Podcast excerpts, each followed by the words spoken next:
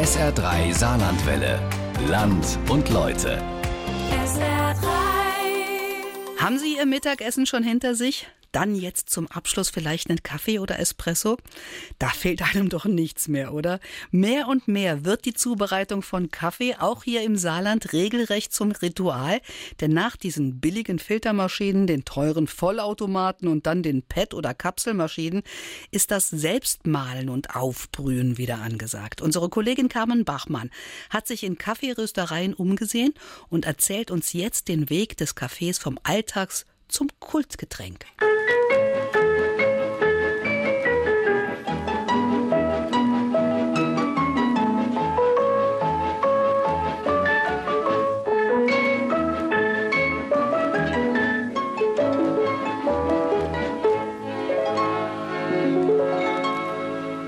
Beim Kaffeetrinken kommt es ja nur darauf an, dass es gut schmeckt. Warum Lindes aber so gut schmeckt, das wollen wir Ihnen hier Punkt für Punkt zeigen.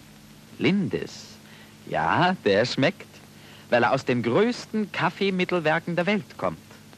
Lindes, ja, der schmeckt, weil er aus den richtigen Rohstoffen zusammengestellt wird.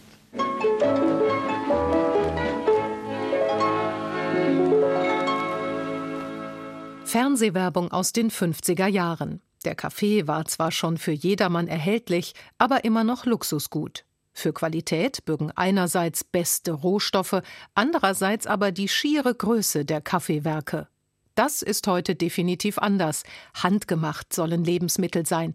Kleine Manufakturen versprechen beste Qualität. Dazu gehören natürlich die schon erwähnten Rohstoffe. Wir kaufen die bei Rohkaffeehändlern zum einen oder importieren sie direkt mit Partnern in Ursprungsländern. Also haben jetzt direkt importiert aus Peru und Honduras. Wir bekommen jetzt noch Kaffee aus Ecuador, haben dann in Hamburg eine größere Rösterei, mit denen wir quasi Co-Import machen. Das heißt, wir haben uns zusammengeschlossen mit ja, sieben bis zehn Röstern aus Deutschland und Quixote Café heißt die Direktimportrösterei, die organisieren dann quasi die Verschiffung, Qualitätsbewertung in den Ursprungsländern und wir kaufen dann mit ihnen zusammen. Wir haben Kaffee aus Mittelamerika, Südamerika, Afrika, Indien. Wir haben einen Lieferanten, der sitzt in Bremen. Das sind immer noch die alten Kontakte von vor 50, 60 Jahren. Das ist auch noch so ein altes Handelskontor. Sabine Winkler von der Kaffeebohne und Kai Adam von Black Hen eine der ältesten und eine der jüngsten Röstereien im Saarland.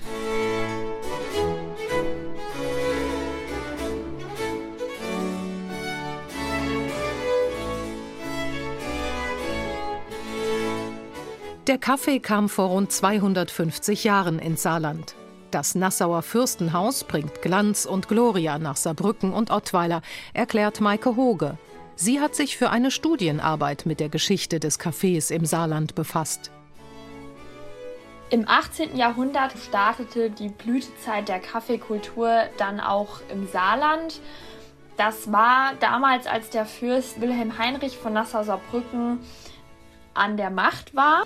Zu dieser Zeit entwickelte sich auch die saarländische Gesellschaft extrem nach vorne. Also es gab extrem viele neue Bauten und so weiter. Zu dieser Zeit wurden auch viele Porzellanmanufakturen in Gesamteuropa, aber auch im Saarland gegründet.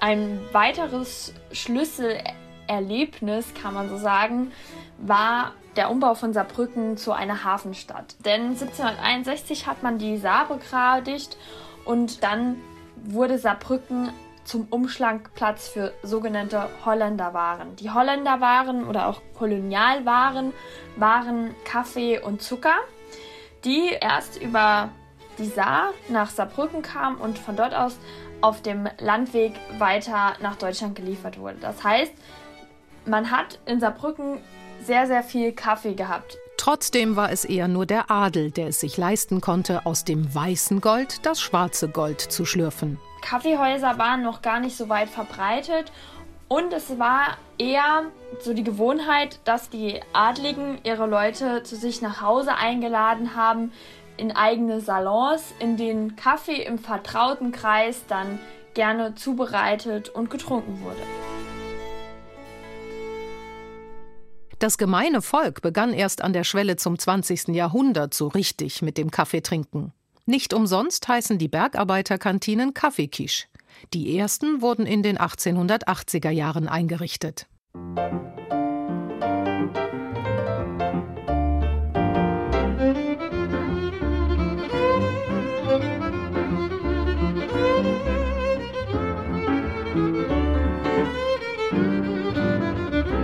Das war auch die Hochzeit der Wiener Kaffeehauskultur und gilt als erste Kaffeewelle. Im Saarland gab es um 1905 rund 30 Kaffeekische. In manchen Haushalten konnte man den Rang der Gäste an der Frage Wollener pur Bohne ablesen. Wem reiner Bohnenkaffee angeboten wurde, der war was. Alle anderen bekamen Malz- und Bohnenkaffee gemischt. Manch einer konnte sich nur Getreidekaffee, also Muckefuck, leisten.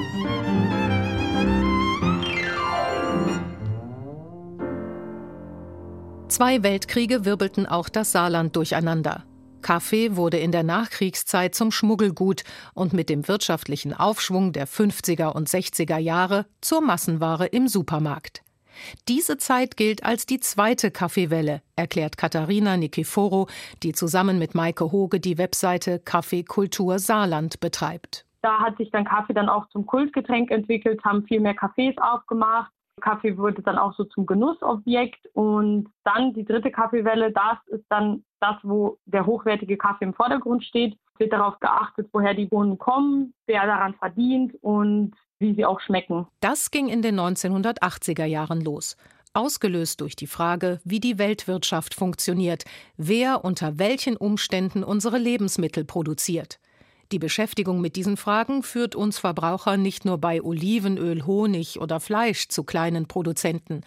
Die Herstellungsbedingungen sind ein Kriterium, die Qualität des Endprodukts ein anderes. Folgendermaßen mit einem kleinen Löffel quasi auf den großen Löffel drauf und dann mit einem Schlürfen. Ja? Einfach rein, trinken, kurz wirken lassen, dann Löffel kurz abspülen, den nächsten probieren. Und dann, ja, rumgehen. Das ist mir schon mal zu Hause. Vielleicht. Ja, ja. Das Schlürfen ist jetzt erwünscht. Wenn es jemand peinlich ist, mache ich die Musik lauter. Genau. Vielleicht auch erstmal die erste Runde nicht miteinander reden über die Eindrücke, weil das verfälscht ungemein, wenn ich jetzt sage, das hier ist der leckerste, probiert mal, das ist der Hammer. Ja, das könnte schon. Einfach jetzt mal eine Runde meditierend schlürfen. Kaffee-Cupping bei Black Hen. Kolja Konrad und Kai Adam haben sich ein paar Jahre mit kleinen Kaffeeröstern zu Hause probiert. Der Kaffee wurde immer besser, die Mengen immer größer. Seit einem Dreivierteljahr haben sie einen Profi-Röster in einem Innenhofladen in der Saarbrücker Talstraße stehen. Und dort bieten sie auch Verkostungsseminare an.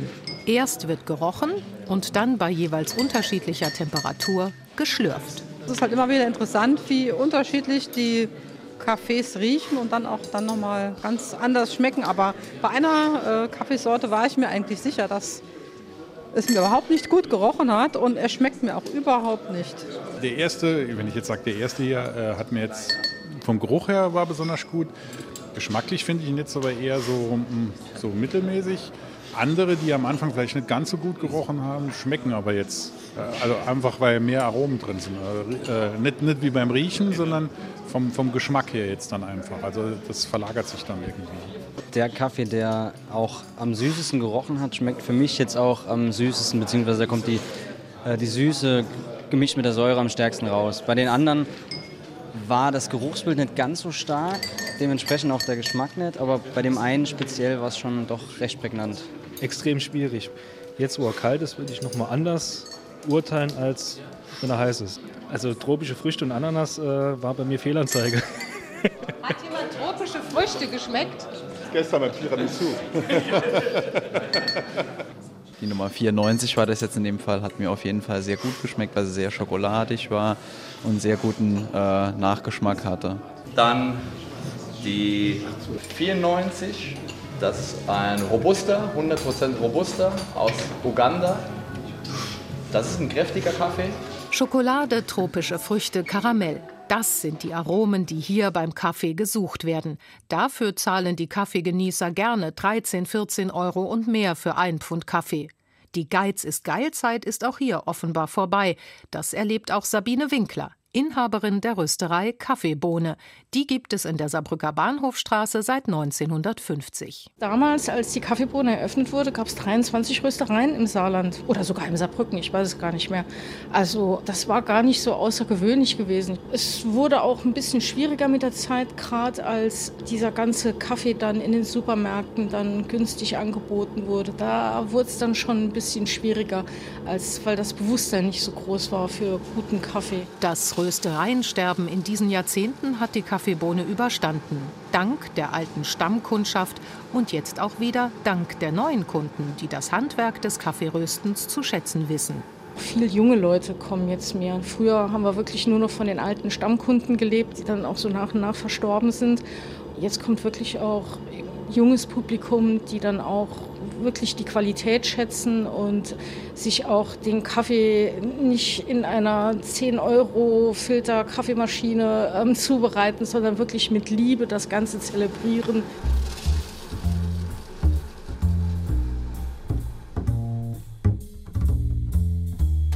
Coffee time, my dreamy friend, it's coffee time. Let's listen to some jazz and rhyme and have a cup of coffee. Die Art der Zubereitung. Das ist Glaubenssache. Der Trend geht aber tatsächlich zur neuen Einfachheit. Man filtert wieder, erzählt Kolja Konrad von Black Hen. Das Aufbrühen von Hand, was jetzt wieder verstärkt kommt, hat einfach zwei Riesenvorteile. Erstens, es ist keine Materialschlacht. Ich kann mich tatsächlich auf den Kaffee konzentrieren und ich habe einfach viel mehr Kontrolle über die einzelnen Faktoren. Und was vielleicht am Anfang ein bisschen kompliziert aussieht, wird dann halt auch schon zu so einem Erlebnis wieder. Ne? Ist schon fast meditativ. Ich drücke einfach nur ein Knöpfchen und kriege irgendein heißes äh, Getränk raus, sondern ich habe tatsächlich so eine kleine Zeremonie. Den Filter finden wir spontan hygienisch. Weißes Porzellan ist leicht gespült und glitzert rein. Da kommt nun das Papier hinein. Chemisch reine Filtertüte, zäh, dünn und weiß wie eine Blüte, wird angedrückt. Nur an den Wänden, leicht und behutsam mit den Händen und niemals unten bei der Naht. Damit steht schon das Ding parat. Gemahlen wie das Mehl so fein, pro Tasse 4, 5 Gramm hinein, nicht mehr. Vom Kaffeepulver jetzt, schwarzbraun und duftend, wie man's schätzt. Denn was der Hausfrau sehr gefällt, beim feinsten Mahlen spart man Geld. Was nun bereit wird, aufgesetzt auf die gewärmte Kanne jetzt. Vom Wasser, welches sprudelnd kocht und an die Pfannenwände pocht, fließt wenig erst und nur ganz leicht ins Kaffeepulver, bis es feucht. Dann warten wir, was man so nennt, nur einen winzigen Moment, mehr wäre nämlich schon gefährlich, und gießen nach jetzt unaufhörlich die Wassermenge, wie Sie sehen, stets bis zum Rand, wie vorgesehen. Hier nie absetzen, das ist wichtig. Nur so wird der Kaffee auch richtig. Es ist zwar keine Hexerei und dennoch geht es eins, zwei, drei. Der Satz erfüllte seinen Zweck. Mit dem Papier wirft man ihn weg. Den weißen Filter spült man nur. Im Schüttstein zeigt sich keine Spur. Die Dresdnerin Melita Benz hat ihn 1908 erfunden. Den Melitta-Filter mit dem entsprechenden Filterpapier. Das Aufbrühen von Hand wurde später abgelöst durch Filter-Kaffeemaschinen, die lauwarmes Wasser auf den Kaffee pumpten. Es folgten die Vollautomaten, die auf Knopfdruck starken Kaffee mit toller Crema und je nach Modell auch mit aufgeschäumter Milch liefern. Weniger wartungsaufwendig, aber mit einem riesen Müllberg kamen dann die Kapselmaschinen in Mode. Der richtige Kaffee-Gourmet aber malt nun wieder selbst und filtert. Meine Eltern haben eine Kapselmaschine von der wir halt immer getrunken haben. Aber seit Japan habe ich mich dann halt entschlossen, mehr auf Hand aufbrühen oder ähnliches zu gehen. Also ist vor so ein paar Jahren war ja so Kaffee so ein Mittel, einfach nur wach zu werden und so. Und mittlerweile kann Kaffee halt einfach nochmal viel mehr und es wird wertgeschätzt. Und das war so vor fünf Jahren, wo ich dann angefangen habe, mit, ähm, mit einem kleinen Handfilter zu Hause Kaffee zu machen. Also ich hatte noch keine Kaffeemaschine zu Hause und habe überlegt, wie mache ich zu Hause Kaffee. Die Oma hat das früher auch so gemacht. Warum nicht auch? Ne? Was die Oma früher schon gemacht hat, muss ja gut gewesen sein. Ne? Und dann habe ich einfach zu Hause ein bisschen mit heißem Wasser, gemahlenen Bohnen halt einfach aufgebrüht und das hat einfach in mir was äh, geweckt halt. Ne? Wir haben auch zu Hause mal aufgerüstet mit anderen Kaffeemaschinen, ob Handfilter oder diese Chemex-Maschinen. Also ganz, ganz früher war ja die Senseo-Maschine in äh, Mode und also wenn ich den heute trinken müsste, es wäre grauenhaft. Bin dann umgestiegen zu Espresso und ja, dann hat man halt nach Alternativen gesucht, weil wegen der vielen Kapseln, dem Müll und ja, hat man sich halt interessiert für andere Kaffeebrüharten und so ist man dann da reingekommen. Espresso und Siebträger, Filterkaffee in der Aeropress. Weil es schnell geht, weil es einfach ist und weil es gut schmeckt. Die passenden Gerätschaften gibt es auch bei Sabine Winkler in der Kaffeebohne. Es gibt mittlerweile auch sehr hochwertige Kaffeemaschinen, die also wirklich sehr guten Kaffee machen, Filterkaffee.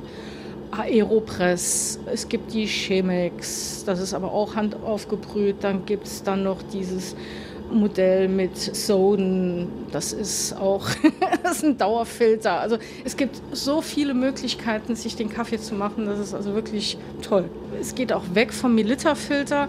Es gibt jetzt so japanische Firmen, die ganz neue Systeme entwickelt haben, die perfektionieren das alles ja unfassbar. Mit genau diesem Filtersystem brüht Kolja Konrad von Black Hen einen perfekten Filterkaffee auf. Genau, das ist ein Filter von Hario. Ähm, ganz früher, als man noch richtig wenig Kaffee hatte oder nur schlechten Kaffee, die Melitta-Filter, die ersten, die hatten genau ein Loch in der Mitte, damit das Wasser lange im Filter steht und eine hohe Extraktion zu gewährleisten ist. Je besser der Kaffee wurde und je mehr Geld man noch hatte für Kaffee wurden, kamen auch bei Melitta drei Löcher dazu. Das heißt, der Kaffee kann viel schneller durchlaufen und ich habe nicht so viele Bitterstoffe mhm. einfach in der Tasse. Und hier Hario, die haben sich für diese Variante entschieden. Ähm, aber auch hier kommt es eigentlich immer auf das ähm, Filterpapier an, das ich verwende. Oh, was für Filterpapier verwendet man denn? Wir importieren das tatsächlich aus Japan. Also Hario produziert einmal in Holland und einmal in Japan. Wir finden das aus Japan wesentlich besser. Es ist halt sehr ausgewogen. Das Papier entscheidet nämlich darüber, wie viele Schwebstoffe habe ich nachher im Kaffee, was wird rausgefiltert, was bleibt drin. Und ich will eigentlich eine schöne Balance haben zwischen dem Körper, den Schwebstoffen und den Aromen, den ätherischen Ölen. Und da ist, macht Hario einen ganz guten Job. Wassertemperatur? Die ideale Wassertemperatur liegt irgendwo 94 bis 96 Grad, bitte nicht drüber, sonst verbrennt man halt einfach die äh, ätherischen Öle, die für die Aromen zuständig sind. Und ich sage mal so, nach unten alles unter 80, 75 Grad sorgt halt für einen wässrigen, sauren Kaffee. Vorher muss man den Filter ausspülen. Da könnte von der Produktion her könnten noch Rückstände sein, ob er gebleicht ist, ob noch Papierrückstände sind und das Ganze ist ja noch alles kalt. Deswegen anständig durchspülen, bevor der Kaffee in den Filter kommt dass ich das Porzellan oder Glas aufwärmen kann, dass ich die Glaskanne aufwärmen kann und die Rückstände aus dem Filter raus sind. Und jetzt können wir eigentlich loslegen. Der erste große Schluck Wasser.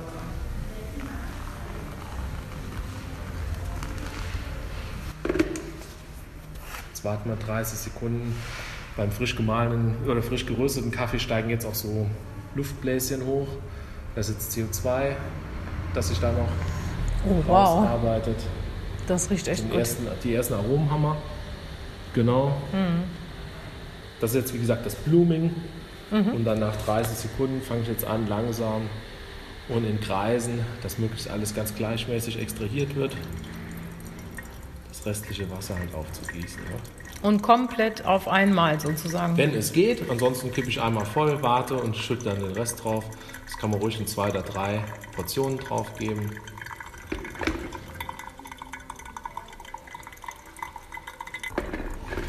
Und wenn man jetzt will, kann man oben einmal gerade mit dem Löffel rühren. Das verhindert nämlich, dass jetzt das Kaffeepulver am Rand einfach kleben bleibt und nicht sauber extrahiert wird. Wenn ich oben reingucke? Genau, dann sollte das im Aalgut möglichst eben gleichmäßig verteilt sein, nicht dick am Rand hängen. Und wenn es so ähnlich ist wie so der Sand am Meer, wenn das Wasser wegläuft und man dann so grob die Körnchen sieht, dann weiß man genau, das war okay. Es könnte ja sein, wenn man zu fein gemahlen ist, dass das jetzt so eine schlammige Suppe wird und das ist unappetitlich. Ne? Der perfekte Kaffee ist übrigens mitnichten schwarz. Die dunkle Farbe deutet nämlich auf zu viele Röstaromen hin, heißt, der Kaffee ist beim Röstvorgang verbrannt. Rötlich-braun durchscheinend soll er sein, erklärt Kai Adam von Black Hen. Man kann sich da ja, einen Pommes als Vergleich holen. Ich kann die Pommes bei 600 Grad in den Ofen machen, dann ist die außen dunkel und innen ist die Kartoffel noch ein bisschen weicher. Oder ich röste im Backofen die Pommes ganz solide, 200 Grad, dafür aber 10, 15 Minuten. Und das Gleiche machen wir oder viele andere kleine Röstereien auch mit dem Trommelröster. Das heißt, da wird einfach der Bohne Zeit gegeben, sich zu entwickeln, auch innen drin, in der Mitte der Kaffeebohne ähm, durch zu sein, in Anführungszeichen. Und ja, Industriekaffee ist einfach ein Industrieprodukt, viel schneller, nicht ganz so handwerklich, aber muss nicht immer schlecht sein. Auch die Kaffeebohne achtet auf schonende Röstung. Inhaberin Sabine Winkler kennt und schätzt ihre Rohstoffe. Das ist jetzt zum Beispiel der Monsun. Der ist halt schon ein bisschen vorbehandelt, also der wird diesem Monsuning ausgesetzt.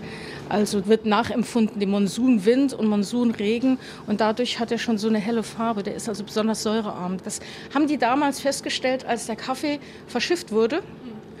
Und ähm, da lag der oben auf dem Deck und wurde dann halt von dem Monsun wurde er dann ähm, reingewaschen. Und dann haben sie den Kaffee probiert und haben gesagt, boah, der ist aber säurearm. Ne? Und seitdem machen die das eigentlich jetzt, stellen sie das so her. Mit diesen Bohnen hat Winkler eine neue Espresso-Sorte kreiert. Ansonsten aber sind die Rezepturen in der Kaffeebohne seit Jahrzehnten gleich. Das sind auch noch die alten Mischungen vom alten Herrn Menn. Das dürfen wir nicht verändern. Das geht gar nicht. Also wir haben unser altes Stammpublikum, die legen da ganz großen Wert drauf. Wir haben das Programm ein bisschen erweitert, das Sortiment auch über sortenreinen Kaffee. Heute ist Rösttag in der Kaffeebohne. Der Röster steht direkt im Laden. Temperatur, Zeit, Auge, damit müssen wir letztendlich arbeiten. Das ist ein 15 Kilo Röster. Da passen also maximal 15 Kilo Rohkaffee rein, kommen dann nachher mit ungefähr 12 bis 15 Prozent Röstverlust, hat man dann nachher noch so 12 Kilo ungefähr. Und ähm, das dauert pro Röstvorgang, sagen wir mal, 15 bis 20 Minuten. Das ist jetzt unser Gasbarometer. Da sehen wir, mit welchem Gasdruck wir arbeiten. Letztendlich haben wir hier zwei Gashähnchen. Damit können wir steuern, mit wie viel Schmackes sozusagen den Kaffee rösten. Also Temperatur immer gut im Auge behalten. Die Maschine wird von außen beheizt. Dann durch die Hitze von außen und die Hitze, die sich dann in den Bohnen entwickelt, das ist dann eigentlich der Röstvorgang. Müssen aber immer in Bewegung bleiben, die Bohnen, sonst verbrennt alles. Wenn also der Kaffee fertig ist, wird er in diesem großen Kühlsieb abgelassen, weil der Kaffee muss sofort ganz schnell abgekühlt werden, weil sonst rüstet er noch etwas weiter. Sabine Winkler ist begeistert von ihrem Tun. Sie gehörte zum Familienumfeld des langjährigen Inhabers Willi Menn. Ich habe mit 15 hier meinen ersten Ferienjob gemacht und habe dann so mit 20, 21, als ich angefangen habe zu studieren, bin ich hier so voll eingestiegen, um mir das Studium noch zu finanzieren. Und seitdem hat mich die Kaffeebohne auch nicht mehr losgelassen. Auch als ich fertig war mit dem Studium und gearbeitet habe, der Samstag hat immer der Kaffeebohne gehört. Coffee time, my dreamy friend, it's coffee time. Let's sing this silly little rhyme and have a cup of coffee. Sabine Winkler hat ihre lebenslange Leidenschaft irgendwann zu ihrem Hauptberuf gemacht. Kai Adam und Kolja Konrad tun das gerade auch, ebenso wie viele andere mit kleinen und größeren Röstereien im Saarland. In den letzten Jahren sind sie wie Pilze aus dem Boden geschossen. Kein Landkreis, der keine Kaffeerösterei hätte. Die Kunden wissen die Qualität zu schätzen und zahlen für die handwerkliche Herstellung gerne den höheren Preis. Eins aber fehlt uns jetzt noch im Saarland: ein halbes Dutzend Eigennamen. Bei uns heißt Kaffee einfach Kaffee, vielleicht mit und ohne Zucker oder Milch. Aber echte saarländische Kaffeenamen, die gibt es einfach nicht. Küss die Hand. Wollen Sie einen Moka, einen Einspinner, einen Kapuziner oder nur einen kleinen oder großen braunen, einen verlängerten oder eine Melange?